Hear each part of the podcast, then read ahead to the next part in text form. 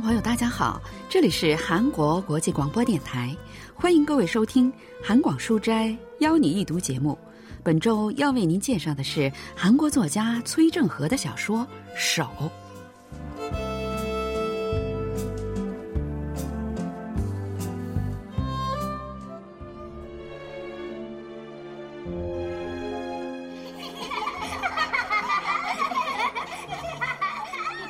已经一个多月了，每天拂晓之前，黄昏的凌晨，都会有五个小家伙跑来，把我家附近当做他们的秘密基地，一起玩耍。五个孩子中有三个男孩，两个女孩。虽然我并没有亲眼见过他们，但只从对话也能了解一些情况。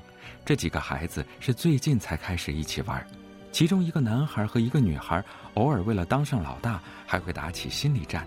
就这样，在半梦半醒之间。听着孩子们吵闹的声音，过了一段时间，虽然从来没有亲眼确定过，但这一切都已经被我当作是既定事实。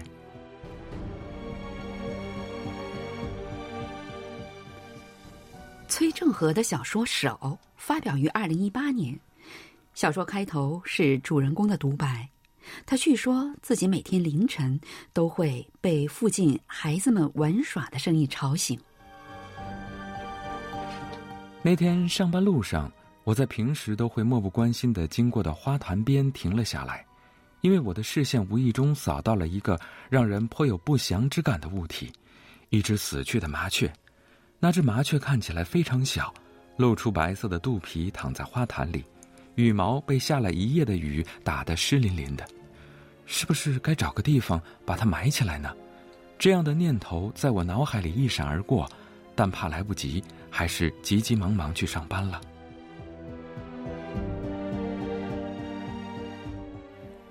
主人公工作的时候，吃午饭的时候，都一直在想那只麻雀，到底是什么人干的呢？难道是那几个孩子吗？但是孩子们不像是能做出这么残忍的事情。他左思右想，想到了那个男人。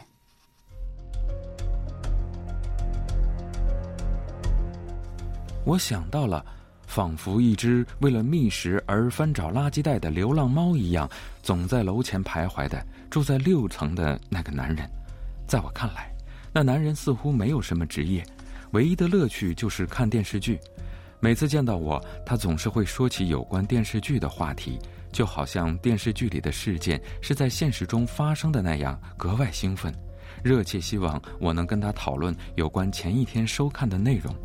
他最近迷上了犯罪题材的美剧，说自己对于剧中人物说了什么话、有什么样的表情了如指掌，还说每一集都看了十来遍，甚至连台词都背了下来。但是能够预测到下一个场面的电视剧，对他来说就好像是什么图案都没有的白色的墙壁，让他感到无法忍受。于是他又找到了一个新的乐趣，尽管没有任何人委托，他自愿充当起了这栋楼的保安。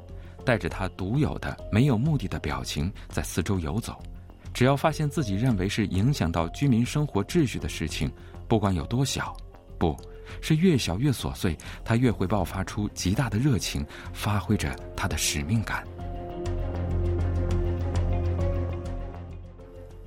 那天晚上，住在六层的男人火冒三丈的站在楼门口，他发现有人扔垃圾的时候没有使用专用塑料袋。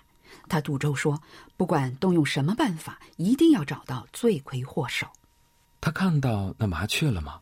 如果看到了，一定会为了该把死去的麻雀扔到哪个垃圾桶里而费脑筋的。麻雀的尸体既不是厨余垃圾，也不是一般垃圾，更不能回收利用。再加上他的想象力极其匮乏，说不定连麻雀死之前曾经是活的生物也想不到。最近。跟他关系很好的同事朴的消失，让他备受冲击。虽然朴已经消失了两周了，但他遇到问题仍然会猜测朴会给自己什么样的建议。虽然朴给公司造成了很大的损失，但他仍然很讨厌人们对他说三道四，因为他觉得朴是一个很不错的人。接替朴的工作的是何。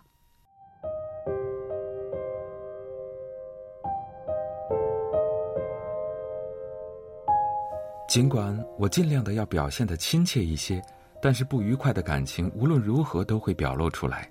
和跟我握着手，脸上的表情并不很开心。虽然我们两个脸上都带着笑，但目光在空中相互躲闪，握着的两只手就好像松开的荷叶一样敷衍。当何把手收回去的时候，我突然联想到了小鱼柔软的摆动身体的样子，那柔软的触感非常强烈，甚至唤醒了我由于睡眠不足而浑浑噩噩的精神。与他人的尖锐印象不同，他的手却非常柔软。他是朴的继任，所以坐在了我的旁边。虽然我特意为了不看他而换了个方向坐，但那只手却总是映入眼帘。何的手看起来一点肌肉也没有，指甲剪得格外短，以至于指甲边缘的皮肤都变得通红。虽然我在为下周的外部活动做准备，但全部注意力似乎都集中在了何的手动作上。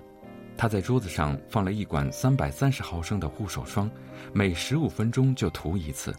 每当我好不容易集中起精神要工作，他都会非常精准地卡着那个点拿起护手霜，这让我感到似乎在承受着一种奇怪的刑讯。何只过了一个星期就向我举起了反抗的旗帜，他说朴的工作似乎没什么效率。几天后，他改了口，说不是朴的业务能力的问题。而是他为了某种目的，同样的资料做了好几份，这话无疑就是在说朴是一个骗子。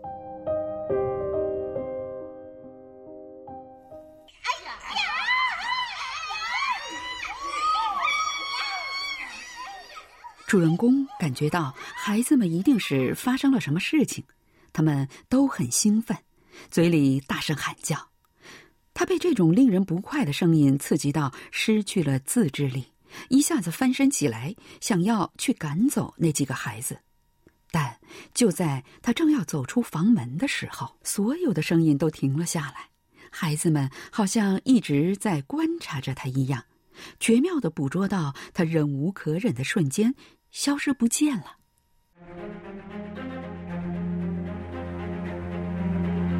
那天早上。麻雀的尸体又横躺在花坛里被挖出的一堆土上面，有人挖开了麻雀的墓，尸体已经腐烂得很严重，但能看出来就是那天见到的那只，虽然还很勉强地维持着轮廓，但容易腐烂的部分已经像有人故意挖走了一样，凹成一个一个的小坑。我不想看到这样的情景，在闻到一阵恶臭之前移开了视线。我折了一根树枝开始挖土。挖出一个看起来大小差不多的坑以后，用树枝把麻雀的尸体推了进去。在尸体掉进坑里的时候，我长长的叹了一口气。真是孩子们干的吗？我想起他们分不清是欢呼还是怪叫的声音，昨晚所有的猜想都虚妄的崩塌了。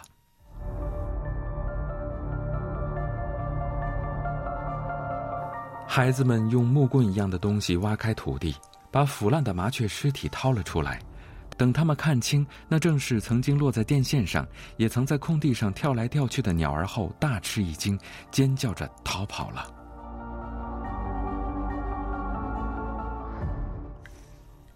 主人公跟朴的继任和之间的矛盾越来越深。和说要直接跟上司说明朴的问题，但主人公不允许。他说：“那是作为前辈自己的权限。”从那以后，何没有继续再说关于朴的什么。可是有一天，何突然问他是否曾经借过钱给朴。当然没有。他警告何不要问这些侵犯他人隐私的问题。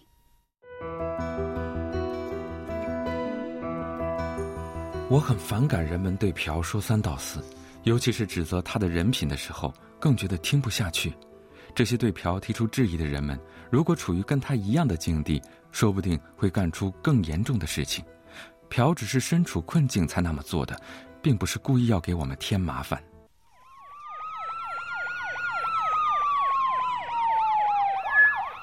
主人公被外面的警笛声惊醒，跑到窗外，窗外风雨交加，警车和救护车停在外面。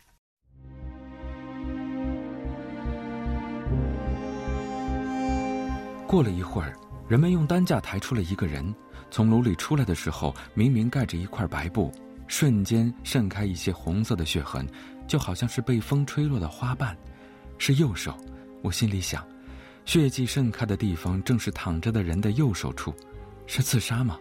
我想起这样的说法，用刀割腕想要自杀的人，实际上并不真的想死。披着外套的居民们围在警车周围，我们这栋楼的周围也拉起了黄色的警戒线。一个戴着手铐的男人被拽了出来，他穿着一套皂黄色的内衣，是个小个子，脸圆，短短头发好像刚剪没多久，乱糟糟的。我觉得一定不是他干的，他的内衣太干净了，身上没有一点血迹，除非他是用塑料把全身包裹得严严实实后捅了对方。我关上了窗户。不想再继续想象这些。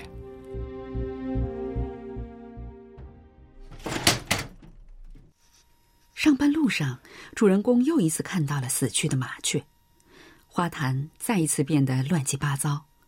本以为是一个小小的垃圾堆，却没想到在那上面还有麻雀的尸体。孩子们又把它挖了出来，不知道是不是昨晚下了雨的原因。麻雀的尸体不再能看出麻雀原本的样子了，真是太过分了！真不知道这些孩子到底想要干什么。主人公决定换个地方把麻雀埋起来。他挖开花坛最末端的泥土，用一块塑料垃圾托起麻雀的尸体，一股恶臭扑鼻而来。住在六层的男人背着双手看着这情景，还以为是有人故意在花坛搞破坏呢。是的，有人总是挖麻雀的墓，我又把它埋了。麻雀嘛，不管是埋麻雀还是埋狗，都不关我的事，只要你别把花坛搞坏了。对了，你看到今天凌晨发生的事情了吗？听说是男女之情搞出来的。那男人靠着的手铐的手突然浮现在我的眼前，这太荒谬了。我根本没仔细看过那男人的手。但我的眼前却分明出现了那双因为手铐而交叉起来的双手，白色的手又短又粗，上面覆盖着褐色的汗毛。主人公跟住在六层的男人说话的过程中，想到了戴着手铐的男人的手。文学评论家全少英介绍说。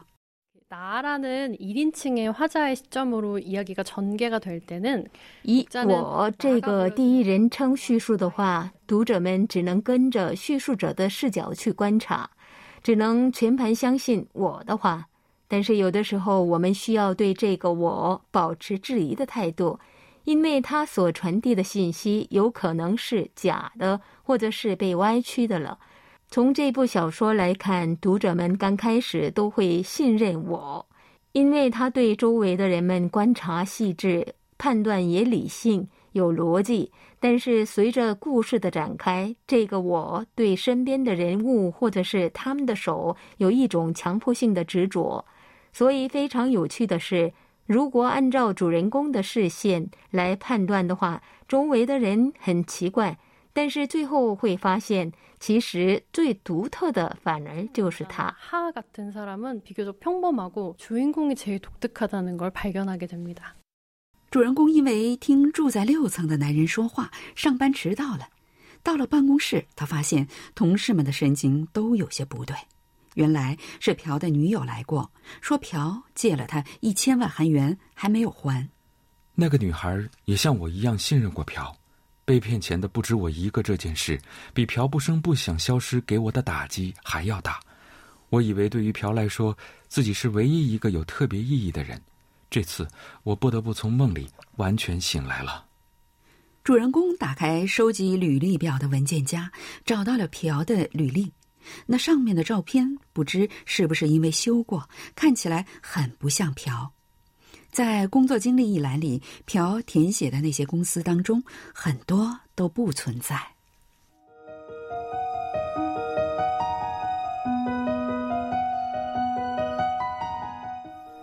那天晚上在公司聚餐的时候，何提起朴的一些劣迹，说公司里一定还有人遭受了损失。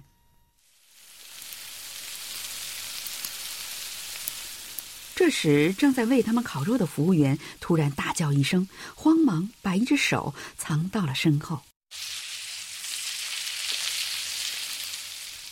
没事没事呃，我真没事，只不过给烤盘烫了一下。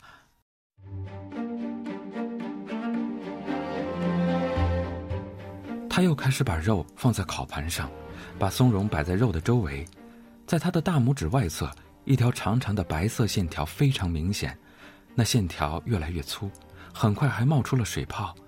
看了被烫的手，烤盘上的肉慢慢变熟的样子，给人一种怪怪的感觉。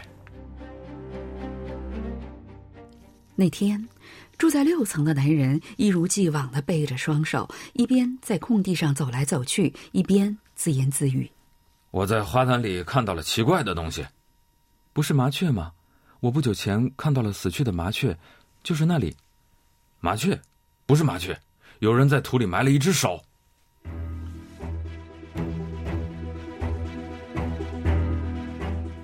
他停下的地方，正是之前我发现死麻雀的地方。虽然天色已经暗下来，但还是一眼就能看到麻雀的尸体。六层的男人用手电照向花坛。在被挖开的土堆上，麻雀的翅膀骨并排而立。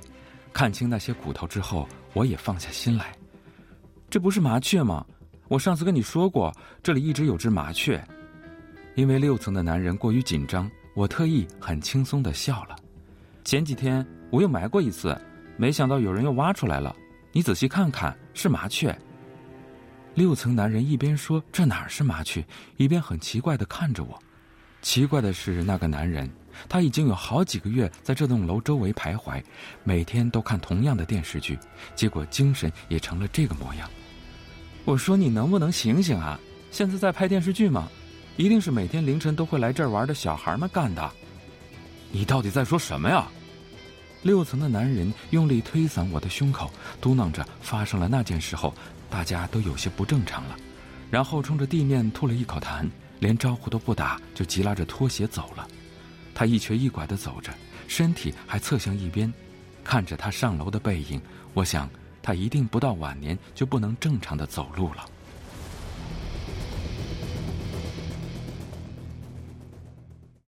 나는그참사라고분명하게믿고있었는데육층남자가그게손이라고확인을시켜줬죠主人公坚信那是一只麻雀。但是住在六层的男人却告诉他那是一只手。 从小说中我们可以猜测到主人公有妄想症或者是荒与癖，但了解到了这一点的读者会更加混乱，不知道该相信他说的哪些话，会对他说过的所有的话产生疑问。所有的人都会从自己的视角去看世界，有时候会因此受到限制。对他人或者是世界产生误会和误解，我认为在这里有作家给我们的一个提示：麻雀的尸体被确定是某一个人的手，但不知道是谁干的，是谁把它扔到花坛里，又屡次从土里挖出来。对此可以有多种推测。我个人认为，很可能主人公就是凶手。那东西为什么总是在他的眼里出现，让人们充满疑惑？另外，那只手可能就是朴的。主人公和朴之间已经超越了金钱的关系，似乎还夹杂着男女之情。在这种情况下，主人公感觉受到了背叛，因此把朴处理掉了。当然，这只是我个人的推测。别的可能性也不是不存在。그런추정을해볼수도있죠물론다른가능성도있습니다